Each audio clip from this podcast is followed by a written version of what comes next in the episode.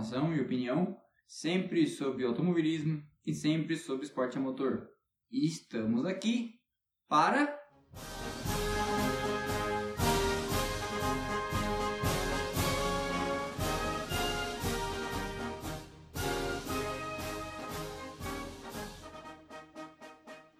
Sim, para ouvir o hino da França, La Marseillaise, pela primeira vez desde o Grande Prêmio de Mônaco de 1996. E lá se vão 24 anos. É isso mesmo? Eu estava na sétima série. Quando venceu outro movimentadíssimo Grande Prêmio, lá nas ruas do Principado, debaixo de chuva, o também gaulês, o também francês Olivier Panis, ainda a bordo da finada Ligier. E desde então, nunca mais um piloto francês subiu ao topo do pódio. A França de René Arnoux, Alain Prost, Jean-Pierre Jarier, Jean-Pierre Jabouille, Jean Lézy e tantos outros nunca mais tinham ganhado um grande prêmio. O que mostra para nós brasileiros que o nosso jejum, que já dura 11 anos, pode ser muito pior. E então, que corrida movimentada, atípica, fora do normal e qualquer outro adjetivo que você possa escolher aí dentro do repertório para classificar o que aconteceu no Autódromo de Monza, que infelizmente não tinha torcida, dado o cenário que estamos vivendo ainda da pandemia, mas que mereceu torcida.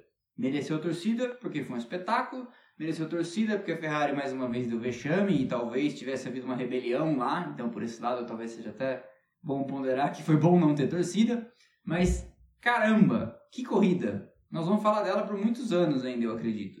Vitória, então, na AlphaTauri, com Pierre Gasly ao volante. Esse cara já tem uma história incrível para contar de superação, afinal de contas foi rebaixado ano passado da Red Bull de volta para Toro Rosso, voltou dando a volta por cima e dando um pau no seu companheiro Dani Kvyat, conquistou um pódio no Grande Prêmio do Brasil com o um segundo lugar e esse ano vem colocando no bolso não só o Dani Kvyat, seu companheiro na AlphaTauri, como em performances de classificação tem colocado o Alex Albon, para quem perdeu a vaga na Red Bull, no bolso também. Já tinha um pódio no Brasil, esse que eu comentei, e agora tem uma vitória. O Albon não tem pódio, muito menos vitória. Mas antes da gente falar da corrida, a justiça seja feita, é importante entender que a gente só veio parar nessa situação com um resultado tão diferente do normal graças aos infortúnios da Mercedes, com o Hamilton tomando aquela punição, de que eu vou falar daqui a pouco, e o Bottas tendo uma corrida lamentável desde o começo, largando em segundo e caindo para quinto na primeira volta. Além disso, outro forte candidato à vitória teria sido, claro, Max Verstappen. E como os meus domingos têm sido de corrida acabar, almoçar e já vim gravar o podcast, eu ainda não tive a oportunidade de ver o que aconteceu com a Red Bull do Max Verstappen. Mas enfim, foi um problema mecânico.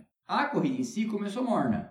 O Hamilton saltou na frente, como já é de costume. O Bottas largou mal. Perdeu a posição na primeira chicane para o Sainz. Na sequência, foi ultrapassado pelo Pérez e também foi ultrapassado pelo Norris. Cruzou a primeira volta em quinto. Dali para frente, o Pantera Negra da Mercedes começou a abrir um segundo e meio por volta ou mais. E ninguém arriscaria um palpite diferente de vai ganhar e liderar todas as voltas da corrida provavelmente. Teria sido mais um grande chelém para o currículo do Hamilton.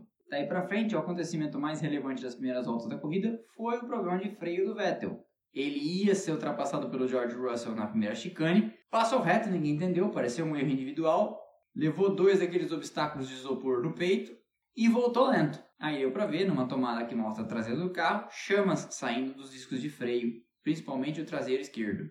Ele mesmo falou que não tinha mais freio, recolheu para os boxes, fim de prova para ele. Brakes failed. Brakes failed. Brakes failed. No more brake pedal. Brake line exploded.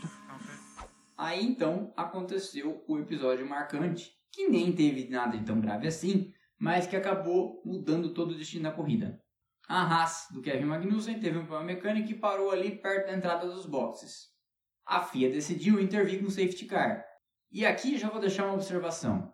Vamos colocar as coisas no devido lugar. O comentário da transmissão, eu acho que foi do Luciano Gurt, dizendo assim que no tempo do Charlie Whiting não se teria neutralizado a corrida com safety car, é uma besteira. Mas por que eu estou dizendo isso? Eu não tiro o conhecimento técnico do cara que foi piloto. mas é uma grande besteira falar uma coisa dessas e ajuda a alimentar a mente futebolizadora do torcedor brasileiro. Por quê? Porque desde o acidente de Júlio Bianchi em Suzuka 2014, quando deixaram uma máquina entrar na área de escape de brita para remover a salva do Adrian Sutil, a FIA, que sabe que tem culpa no cartório, começou a ser bem mais cuidadosa para autorizar qualquer veículo de serviço a entrar na pista para remover outro carro quebrado. Ali naquela posição, apesar do Magnussen ter parado próximo a uma saída de serviço, um trator teria que sim rebocar a raça de ré para trás do guardrail. A primeira rodada de pit stop estava se aproximando. Aquela é a via de acesso para os boxes. Então fazia todo sentido sim intervir na corrida. Eu não sei por que, que falam esse tipo de coisa na transmissão. É um grande desserviço. O torcedor brasileiro já é tendente a acreditar que há manipulação, que há uma conspiração, que coisas estão sendo feitas para prejudicar ou favorecer alguém. E aí você fala uma coisa dessas e dá asa a toda sorte de teorias de conspiração e blá blá blá. Então a intervenção do safety car era necessária sim. Acontece que esse episódio revolucionou a corrida porque além da entrada do safety car, Hamilton e Giovinazzi fizeram paradas quando o pit lane não estava aberto. E tem mais uma coisa aqui. Você pode ver que nem o Hamilton nem o Giovinazzi questionaram o mérito da punição. O Hamilton até perguntou onde ficava essa luz, que ele não tinha visto ela, mas aceitou a punição e de fato ela era devida. O pit lane estava fechado justamente porque o ponto perigoso da pista era na entrada do pit lane. E aí deram a punição, 10 segundos de stop and go para o Hamilton e para o Giovinazzi. Eu até achei pesada a punição, mas que alguma coisa tinha que ter sido feita, de fato tinha. E aí, só umas 20 voltas depois que a transmissão foi dizer, é, de fato, quando o safety car entra numa situação dessas, o pit lane é fechado. Pois é. E enquanto isso ficaram falando que todas as equipes estavam errando e não entendendo a estratégia e vacilando e metendo pau na McLaren. E aí as equipes esperaram então o pit lane ser aberto, todas elas, para fazer as paradas. E fizeram. Na relargada não demorou muito e o Charles Leclerc, a bordo da única Ferrari que sobrou, cometeu um erro que me lembrou um acidente na mesma parabólica em 1990 com o Derek Warwick de Lotus Amarela Camel, que eu já postei na sessão das quintas-feiras do Instagram do podcast, que você pode encontrar com a hashtag pancada. E esse acidente do Warwick em 90 também provocou uma bandeira vermelha. Mas enfim, Leclerc bateu forte.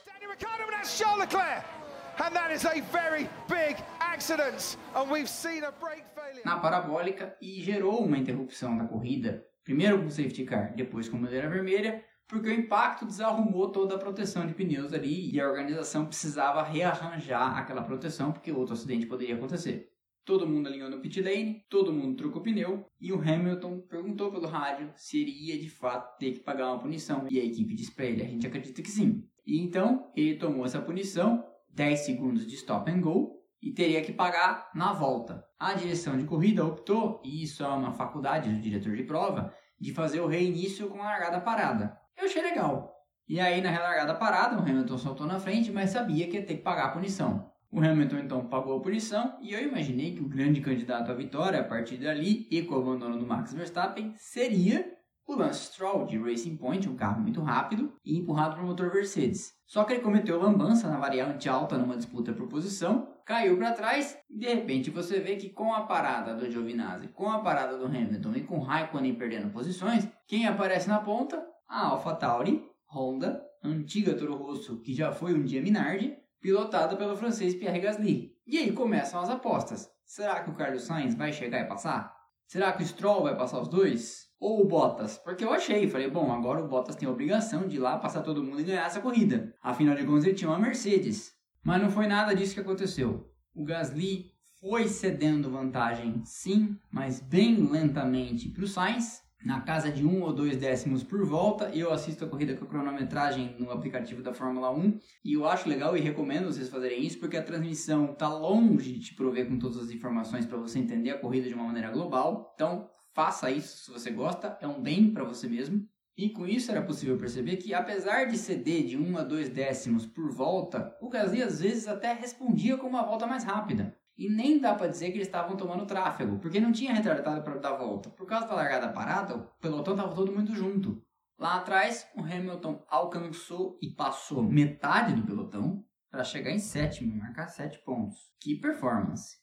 Quando Gasly apontou da parabólica na penúltima volta e o Sainz ainda estava longe, apesar de já conseguir abrir o DRS, eu falei, bom, Se ele não for passado agora, e o Sainz realmente ainda não tinha distância, não passa mais. Apesar do Sainz tentar traçados diferentes para forçá-lo ao erro, resistiu muito bem à pressão, cabeça muito fria para um cara jovem assim. Inclusive, que o Zorin ia chegar em primeiro, se a corrida tivesse mais uma volta, eu acho que ele não resistiria.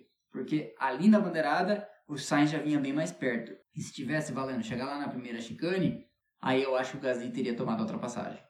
Então, vitória do Gasly. 1 hora, 47 minutos e 6 segundos. Oh my god! What did you do? What did you do? You do fucking right! You died! Oh my god! Oh my god, yes! P1 Pierre! P1! Oh my god! We just won the race! Oh my god! Marca 25 pontos. Grande resultado para ele, para o AlphaTauri. E segundo o Sainz, se recupera de resultados fracos que vinha tendo nas últimas corridas, mas ficou com um gosto meio amargo na boca. Ele mesmo falou pelo rádio que ele queria a vitória. E esse gosto amargo aumenta quando você pensa que sim, a McLaren tem um carro muito melhor que o da AlphaTauri. E quanto melhor o carro, mais amargo o gosto na boca. O Stroll de Racing Point talvez fosse o favorito pós-relargada. Nunca apresentou uma ameaça concreta para o Sainz, muito menos para o Gasly. Quarto, Norris de McLaren também não teve ritmo para ameaçar nem o Stroll nem o Sainz. Quinto, Bottas de Mercedes. Meu Deus do céu, né? Um cara de Mercedes sem o Hamilton e sem o Verstappen tem que ganhar a corrida. Mas nunca foi ameaça para ninguém. Caiu de segundo para quinto na primeira volta, como eu comentei. E não ameaçou Norris, nem o Stroll, nem o Sainz, nem o Gasly na relargada. Sexto, Ricardo. Todo mundo esperava mais da Renault nessa corrida, baseado no desempenho que eles mostraram semana passada em Spa. É ruim, mas não é uma tragédia. Chega em sexto, marca 8 pontos. O companheiro dele, o Ocon, chega em oitavo e marca mais 4. São 12 pontos para a Renault. É interessante para pensar no campeonato de construtores. Sétimo, Hamilton, 17 segundos atrás do líder e 11 segundos atrás do Ricardo, o sexto. Se a corrida tivesse mais 10 voltas, era capaz que ele chegasse no Ricardo. De qualquer forma, o vacilo da punição eu acho que pode ser atribuído mais à equipe do que ele, porque uma hora dessas o cara é chamado, ele entra nos boxes, não tem muito o que fazer. E assim o destino acabou colaborando para que o Hamilton não consiga igualar o recorde de vitórias do Schumacher na Fórmula 1 em Mugello, na casa da Ferrari. Mas não significa que isso não vai acontecer cedo ou tarde. Oitavo Ocon, discreto, soma mais 4 pontos. Nono Kvyat, uma corrida correta, mas o nono lugar fica meio fraco perto da vitória do seu companheiro.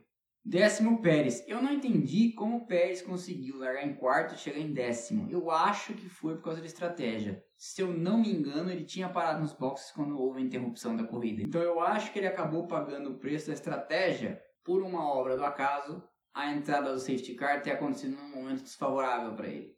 Décimo primeiro Latifi, todo mundo faz uma festa enorme por George Russell. Mas a verdade é que nas duas vezes em que a Williams esteve perto de fazer ponto nesse ano, nenhuma delas foi com Russell foi com Latifi. 12 Grosjean, apagado. 13 Raikkonen chegou a andar em terceiro na relargada. Eu achei que iria pelo menos marcar ponto, mas foi despencando conforme os pneus macios da Alfa Romeo foram cobrando seu preço. 14 Russell, ninguém questiona que ele é veloz, mas eu acho que é muito festejo ficar falando que o cara merecia estar na Mercedes quando ele não marcou nenhum ponto até hoje.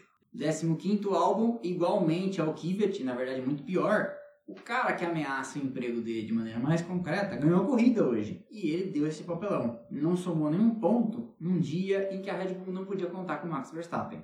16 Giovinazzi, que pagou a punição e chegou lá atrás. Não concluíram a corrida. Verstappen, Leclerc, Magnussen e o Vettel.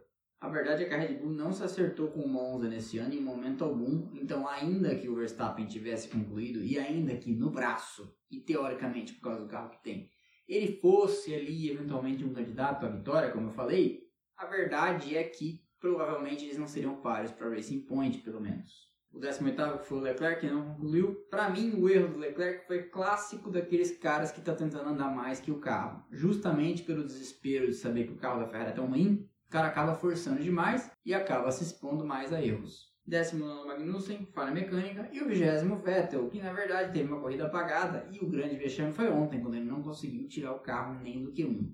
Com o resultado de hoje, o Hamilton, apesar de todos os pesares, continua numa posição muito confortável, com 164 pontos, seguido pelo Bottas, que ultrapassou o Verstappen e tem 117.